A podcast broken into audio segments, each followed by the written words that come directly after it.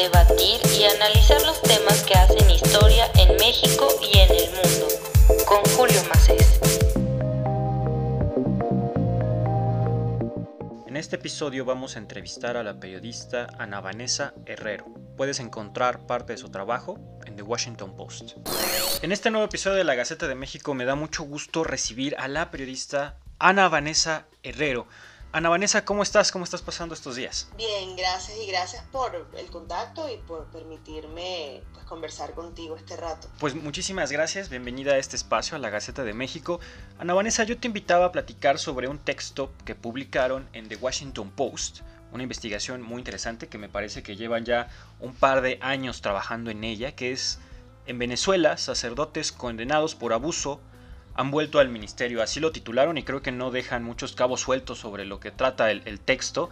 Así que me gustaría comenzar conversando contigo y preguntándote sobre el sacerdote Luis, Alberto Mosquera y sobre la anécdota que cuentan al principio, que creo que nos deja muy claro, en particular el, el cinismo, o yo diría los usos y rituales cotidianos que se suelen practicar por algunos de estos personajes. Así que me gustaría comenzar que nos contar, a que nos contaras un poquito al respecto sobre este, sobre este personaje y lo que hace. O así. Bien, el caso de Luis Alberto Mosquera es el caso con el que nosotros empezamos la investigación. Es un caso que comienza en el año 2003 en Venezuela, en el estado Lara, cuando la madre de un niño de 6 años denuncia ante la policía que el sacerdote presuntamente había abusado de su hijo, pues su hijo había comunicado a su madre que cuando él fue a la parroquia, cuando fue a la iglesia, para uno para saber a las horas de la misa y otra eh, y, e iba a aprovechar la oportunidad para comentarle al padre que él quería ser monaguillo, que el niño quería empezar a ser un, católico más activo.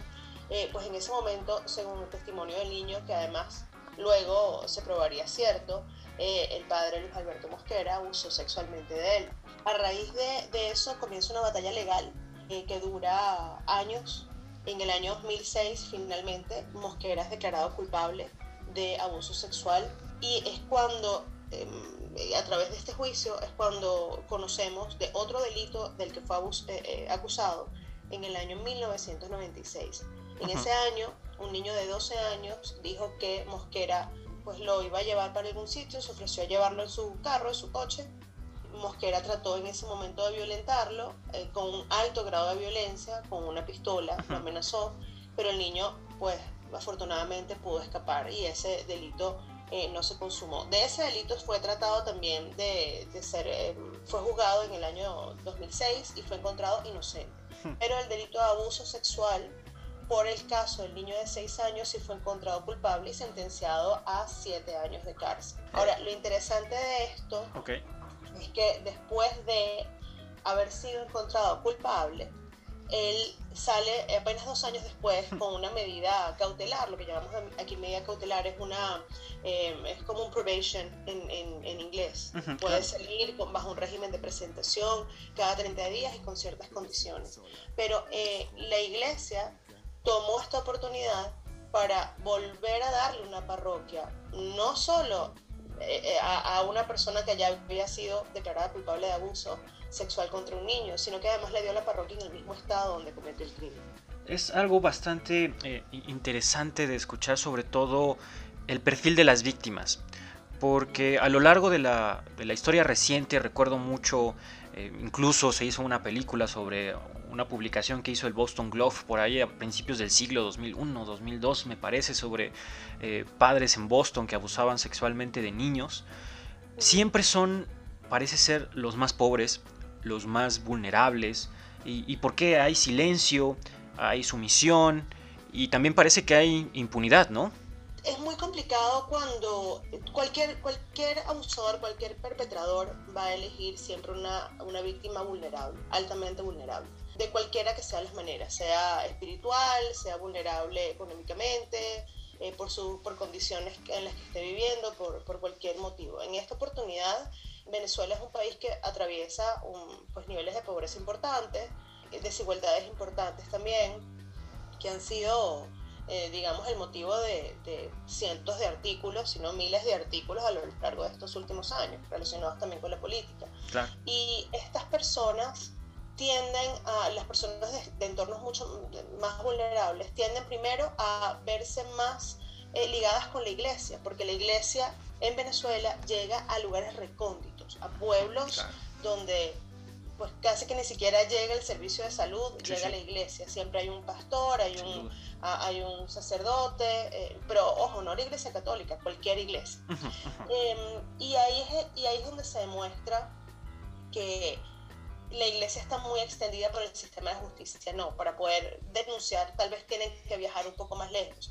Luego cuando empieza el juicio y se radica el juicio, lo que nosotros llamamos radicar el juicio, es cambiar el juicio de Estado por X motivo, porque haya peligro para el imputado o porque esté siendo un escándalo, entonces se cambia de estado, pero es ya por parte de la víctima el traslado, tienen que pagar el transporte. Estas son personas que están luchando día a día por sobrevivir. Claro. Luego, sobre, para sobrevivir este tipo de tragedias también. Por ejemplo, en este caso, ¿qué rol juega la, la iglesia en Venezuela? Ya nos comentabas que independientemente de la iglesia católica llegan a todas partes. Pero, por ejemplo, en algunas partes del mundo sabemos que existe mucho apego a la iglesia, que ser cercano a la iglesia, ser cercano a un sacerdote, invitarlo a tu casa, invitarlo a comer, es un rol muy importante para diversas comunidades. E incluso en, temas políticos también es muy importante. Por ejemplo, aquí en México, en el tema de violencia, de repente la iglesia ha jugado un, un papel pues, preponderante en algunos temas, ¿no? En Venezuela, ¿qué papel juega la iglesia?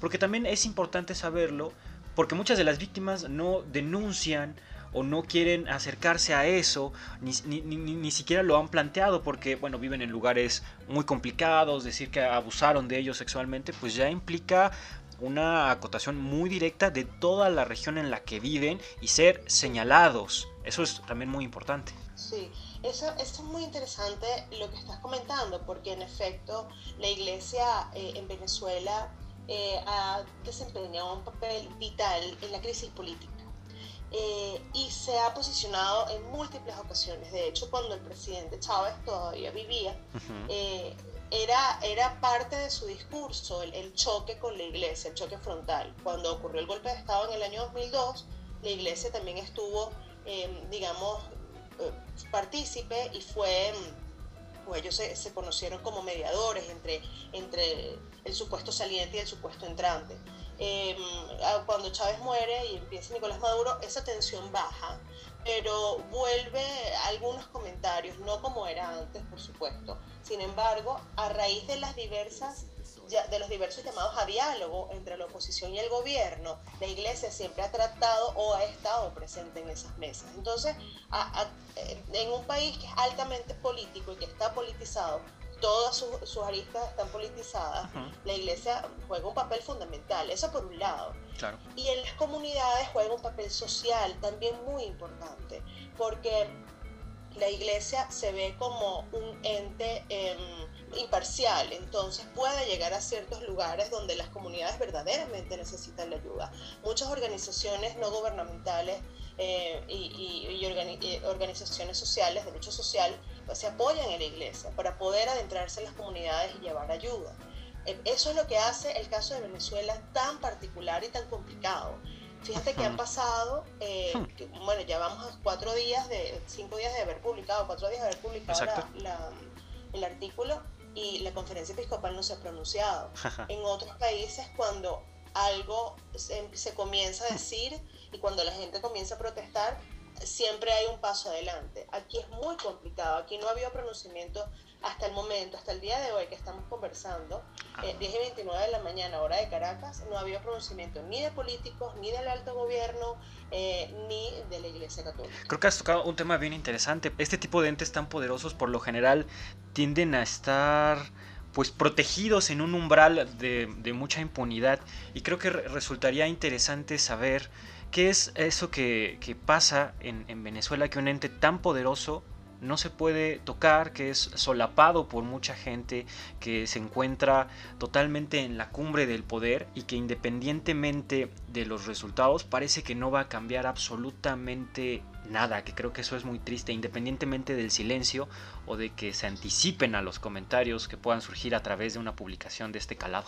Aquí el, caso de Venezuela es muy complicado, no, no se trata de política y no se trata tampoco de un apoyo social, porque este debate se está dando y muchas personas que incluso pertenecen, son fieles a, la religión católica y fieles a otras, a otras religiones, a otras, a otras demostraciones de fe, eh, me han comentado y han comentado en, programas de radio que, que, bueno, que esto es una, es una situación que debería atenderse, que sobre todo deberíamos conocer verdaderamente cuál es el, la magnitud del problema. El caso de Venezuela es, es sistémico, es el sistema es lo que está permitiendo esto, no es el Estado, no es el gobierno, no es la oposición y tampoco es, digamos, la iglesia per se, es un sistema que es altamente permeable. Evidentemente hay una cadena de responsabilidad de absolutamente todos los actores que acabo de nombrar. aquí, nadie, aquí nadie deja de ser responsable de, de sus propias actuaciones pero aquí hay un sistema que incluso, y es lo interesante del caso venezolano, la justicia civil ha juzgado estos casos en Venezuela, cosa que es que vista de otros lugares de, la región, cuando se juzga después de que se conoce. Aquí se ha juzgado antes de ser mediático. Y, e incluso cuando se ha intentado impulsar los casos desde lo civil, por parte de las familias, por parte de fiscales y por parte de jueces, es el propio sistema el que permite que sea posible darle una libertad condicional a una persona que ha abusado de un niño. Todo lo que ha sucedido en Venezuela, y que, bien lo mencionas, que hay muchos problemas evidentemente políticos, ¿por qué crees que igual esto no esté escalando más. Evidentemente crees que tenga que ver con, la censura o la autocensura que en algunas ocasiones sucede en, Venezuela, como muchos he estudiado de repente, pero que pues al menos yo que no estoy ahí, no vivo la cotidianeidad, pues realmente no podría describirlo. Pero ¿qué crees que esté sucediendo para que este tipo de casos no lleguen a más? Independientemente de, de que están participando autoridades eh, civiles para pues callar que esto suceda y para que no escale y se vuelva cada vez más mediático? No, no sabría decir porque hasta el momento nadie se ha pronunciado. La realidad es que no lo han hecho, pero no sabría el por qué. Tal vez lo están estudiando. Esto no es un tema fácil tampoco. Es la primera vez que se habla a esta escala de este problema en Venezuela. Eh, no es un tema concurrido, no es un tema que esté en las mesas de los venezolanos comúnmente. Y también está ocurriendo otra cosa a nivel regional. Eh, la, la victoria de Petro afecta a, a, Venezuela porque afecta directamente las relaciones que la oposición veía como em, idóneas y, que, y, la tranca del gobierno. Ahora las cosas van a cambiar. Es decir, está pasando todo dentro de una realidad también política importante, ¿no? Pero sin duda aquí lo que creo que sí se puede ver y creo que se ha demostrado es el gran poder y la gran influencia, no el poder, la influencia que tiene la Iglesia Católica sobre eh, los políticos, sobre la vida política, no los políticos, la vida política y la vida social y sobre las organizaciones que se han tenido que valer de la Iglesia y en este momento pues hay organizaciones que deberían estar diciendo algo, la única organización que se ha eh, pronunciado sin ningún tipo de... Em, de, problemas fue SECODEP, que es una de las organizaciones de defensa del niño más grandes, pero hay mm, otras que no ni siquiera, ni siquiera han, dicho o han comentado nada al respecto y esto muestra que esa influencia es real. A ver, a ver Ana Vanessa, esto no viene tanto en el texto, pero me gustaría saber igual tu, tu opinión al respecto, porque resulta desde un punto de vista darwiniano muy interesante y me, gustaría saber qué opinas, ¿no? A ver, por ejemplo, el, el Papa Francisco, el Papa actual, latinoamericano. Sabemos que ha empezado como mucho sobre este discurso sobre la homosexualidad que se da en algunos, en, algunas partes de la, de la, curia o en algunos integrantes de, la iglesia. ¿Tú crees que ese sea uno de los grandes problemas de raíz? Por ejemplo, eh, un argumento, lo leí hace poco de Frederick Martel, publicó un libro exitoso que se llama Sodoma, sobre, a ver, estamos en una, eh, en una institución de solo hombres que se les prohíbe ciertas cosas y que por el general ser homosexual a lo mejor para ellos entrar, incluso lo mencionaban, es como un paso de iniciación para, para muchos de ellos y al estar en un entorno que va a ser callado, pues evidentemente promueve que sucedan este tipo de cosas alrededor del mundo. Y luego el hecho de que no lo denuncien y que a muchos en lugar de denunciarlos o en lugar de expulsarlos simplemente los mueven a otro lugar o inclusive los mueven a lugares de mayor beneficio, creo que eh, se queda en algo muy verbal y poco real lo que ha salido a decir, al menos este papa que se ha pronunciado ya de forma muy explícita sobre lo que parece que ellos ven como uno de los problemas. ¿Tú qué opinas al respecto? Mira, yo siento que eh, llevar el problema al debate de la comunidad eh, LGBTQ+, claro. Eh, es, es, minimizar lo que en realidad está sucediendo. Esto no tiene absolutamente nada que ver con cómo cada persona o cómo cada persona sienta su realidad. Esto tiene que ver con poder. Esto tiene que ver con una institución que permite que las personas, los perpetradores, entren y pasen sin ningún tipo de sanción. Ese es el verdadero problema. Perpetradores hay en todas partes y sabemos, porque, bueno, estudios lo han demostrado, que la mayoría, y la mayoría de las organizaciones de derechos del niño lo advierten, la mayoría de los perpetradores son cercanos a la familia. No, no, no, necesariamente están en una iglesia, están en un colegio, pueden ser parte incluso de la familia. ¿Por qué sucede esto? Porque en estos organismos se permite, en estas instituciones, en familia, se permite el secreto, se permite el accionar sin sancionar, porque son personas cercanas, porque es muy difícil que después de que tú has invitado a un sacerdote, por ejemplo en este caso, o, o un familiar a tu casa, y le has dado la confianza y le tienes el cariño, el respeto y el afecto, conocer que hizo una transgresión y un crimen de este calibre es muy complicado de entender. Aquí también hay mucho psique detrás. Esto no es tan sencillo no, para nada. como, como, como a, veces algunas personas lo quieren poner. Aquí hay una psique grande que afecta eh, tanto a la persona abusada como a la familia de la persona abusada y, y, también al perpetrador. O sea, aquí hay una realidad que va mucho más allá. A ver, pero por ejemplo, si, si sabemos que ya esta institución es evidentemente muy poderosa, que tiene mucha influencia en la política y en los políticos, yo diría que hasta en algunos aspectos económicos y cuestiones diplomáticas, porque creo que la iglesia ha jugado un rol muy interesante. ¿Qué puede cambiar como institución? Porque entonces, ¿cuál es el problema? Hablemos de institución per se, ya sabemos que puede haber abuso de gente muy cercana a la familia, como tú lo mencionas, y estoy completamente de acuerdo en eso. Pero creo que como institución, ¿qué se puede hacer? ¿Qué debería decir la iglesia? Evidentemente yo creo que el primer paso es reconocer, a ver, tenemos un severo problema en esto. Parece muy frecuente y no estamos haciendo nada al respecto. ¿Qué crees que tenga que hacer? O definitivamente no va a pasar porque si no estarían diciendo, saben que pues tenemos un gran problema en la forma en la que nosotros orientamos a los que son parte de nuestro credo, aparte de nuestra iglesia. Entonces, ¿qué crees que deba de suceder para que veamos un cambio radical? Porque si esto requiere un cambio radical y son muchas variables y es muy profundo.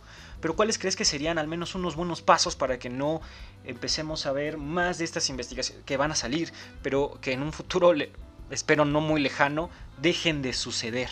Pues sí, hablando específicamente de la iglesia venezolana, eh, es que no sabemos, la, no sabemos cuál es el problema en realidad, porque eh, hmm. nosotros eh, en varias oportunidades em, extendimos peticiones de solicitud de entrevistas a tanto a la conferencia episcopal como a obispos individualmente en, alguna, en las regiones donde conseguimos eh, los casos y nunca se nos dio respuesta. Entonces no, no sabemos bien si ellos han estado, tal vez ellos tienen protocolos internos o tal vez tienen las cifras que nosotros no conocemos. Lo que, lo que nosotros queríamos era saber cuáles eran las cifras y cuál es la magnitud del problema real, de cuántas personas estamos hablando, de cuántos años, desde hace cuánto y cuáles son los protocolos para que las personas que han pasado por esto puedan acceder a, a justicia, a justicia por, por parte de la iglesia en la que ellos creen y también a la justicia. Eh, eh, civil, porque aquí lo importante también era conocer cuál es el protocolo interno de cada obispo en el momento en el que se conoce un, un caso de abuso. En Venezuela no necesariamente tienen que acudir a la ley, pero queremos saber si la iglesia lo hace por protocolo, si ellos van a, a, la justicia civil o no.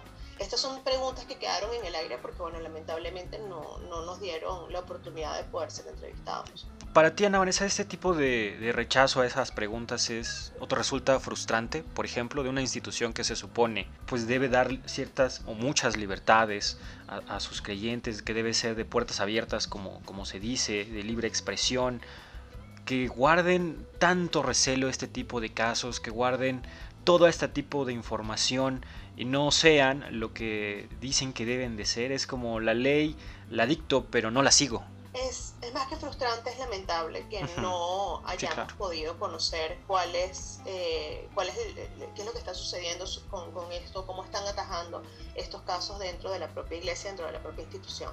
Eso fue muy lamentable y más lamentable aún que hasta el momento no, puedo, no, no hayamos podido conocer eh, nada de lo que de, de, lo que esté pasando, incluso de, de en qué en qué estatus están las, las, discusiones o si es que se están dando.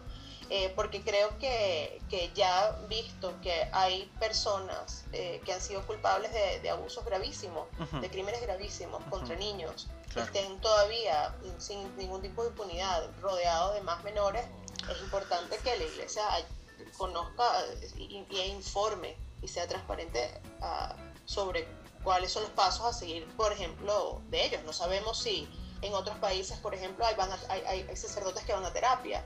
Y bueno, a algunas personas les podrá gustar o no, pero hay una respuesta. Hay algo que se está haciendo desde adentro. Y eso es lo que nosotros todavía queremos saber. Ana Vanessa, forma de, de conclusión y para ir cerrando esta, esta conversación, hablemos un poco de, de, de las víctimas, que es un tema eh, fundamental y que se le debe dar un, un seguimiento muy, muy profundo y que en, en el texto comentan sobre algunos, sobre lo que ha pasado.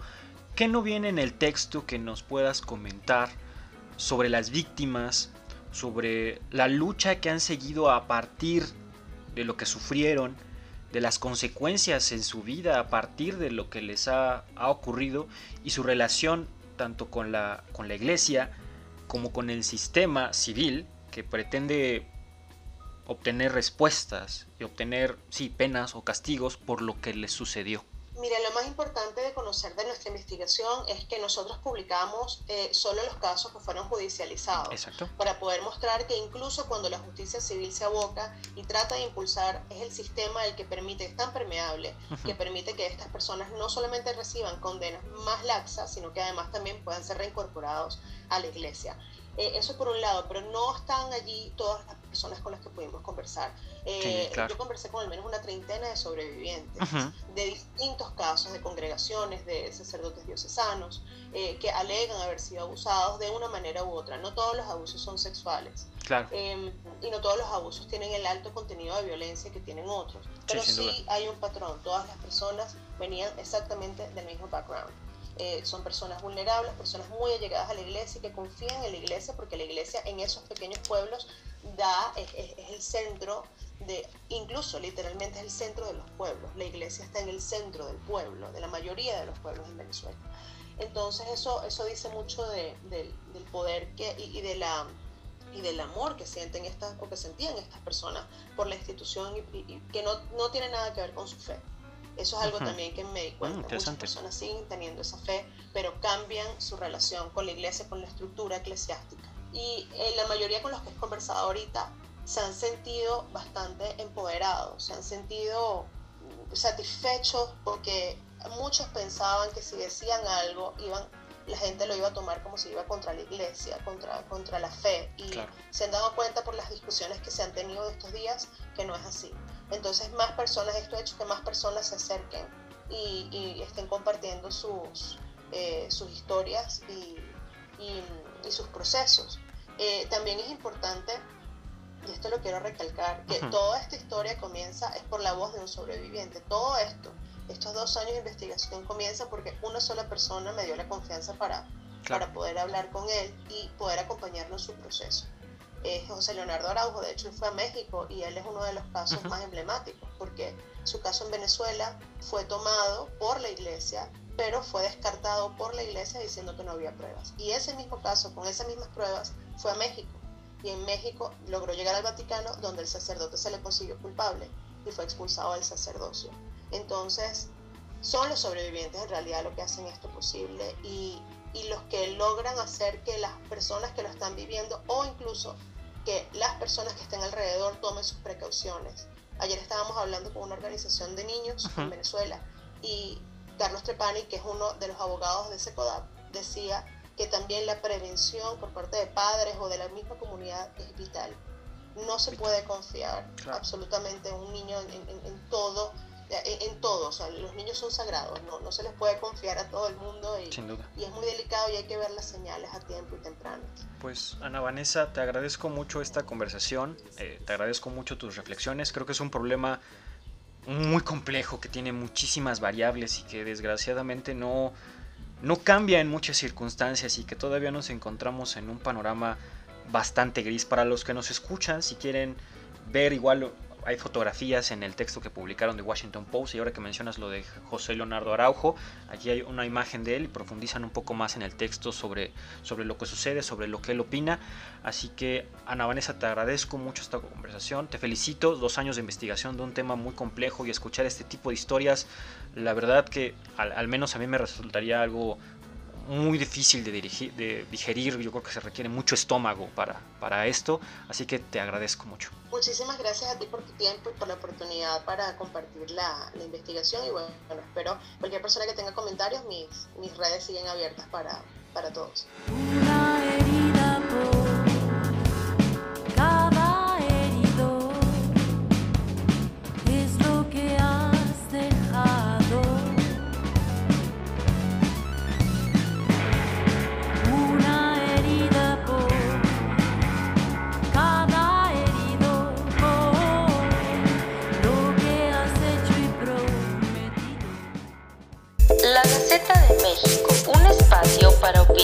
Debatir y analizar los temas que hacen historia en México y en el mundo.